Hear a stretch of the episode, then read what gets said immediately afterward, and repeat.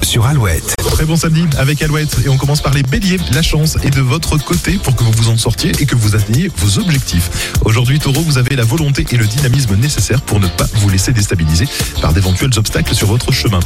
Gémeaux, il semblerait que ce soit le bon moment pour concrétiser vos idées. Cancer, vous allez avoir le chic de vous attirer des faveurs. Votre charme vous ouvre toutes les portes. Lion, ne cherchez pas à aller plus vite que la musique. Votre forme se maintient positivement. Vierge, vous gagnerez l'admiration en vous montrant opérationnel en toutes circonstances.